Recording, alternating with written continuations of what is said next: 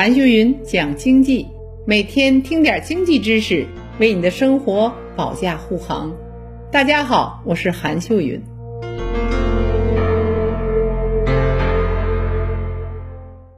如果把全国的房子加在一起，你知道值多少钱吗？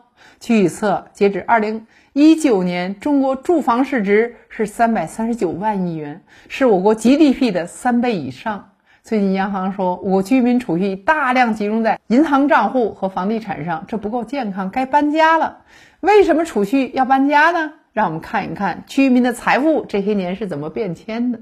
两千年到二零一零年前十年，现金是每个家庭最重要的资产。我国的储蓄率从两千年的百分之三十五点六就上升到了二零一零年的百分之五十。人们的财富以现金和储蓄为主，但到二零一零年到二零二零年近十年，居民家庭财富就切换到楼市上。二零一九年，城镇居民家庭户均的总资产是。三百一十八万元，在这三百一十八万元当中，百分之七十左右是房产，而金融资产只有百分之二十，所以家庭负债主要是房贷啊，就占比到了百分之七十六。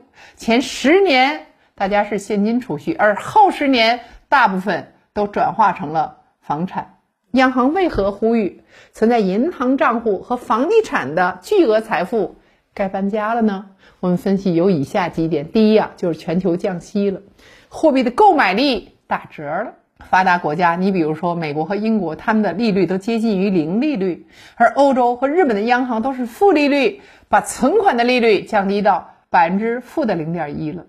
金砖国家的利率也在下调明显，我国一年期的存款利率降到了百分之一点五，而现金的购买力在打折了。第二点是人口形势持续分化，楼市格局大洗牌。二零二零年，我国十大人口净流入的城市，哎珠三角和长三角就占了八个。他们今年房价是涨得最多。我国大城市现在人口是净流入，而小城市是人口净流出，所以楼市普遍涨价的格局就会改变了。而现金购买力又打折了，未来你的资产该怎样配置呢？而央行给出一个思路，就是做大养老金的账户。从世界范围来看，全球养老金资产的规模排名依次为美国、英国和加拿大。中国六十五岁以上的老龄人口，二零一九年占比就达到了百分之十二点六。但我国养老金的规模只在十万亿级别，只有美国的十分之一。在未来要把财富引入到养老金的账户中去，除了把楼市的钱。引入养老金账户以外，你像债转股、指数基金、国债、股权，同样是可以参考的选择。据统计啊，我国居民的资产中，股票及投资的基金、养老金和保险比重仅占了百分之八，而美国和日本分别占了百分之五十七和百分之二十七。提高资本市场的回报率，吸引更多长期价值投资者入市，降低对房地产的依赖度。这是中央政府调控者愿意看到的，就是在资产配置中加大金融资产的比重。尽管如此，作为普通百姓的你，愿意把财富做这种转移吗？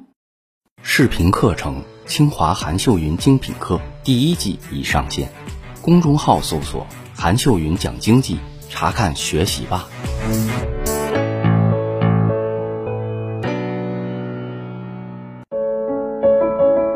好了，这一期就到这里，让我们下一期接着讲。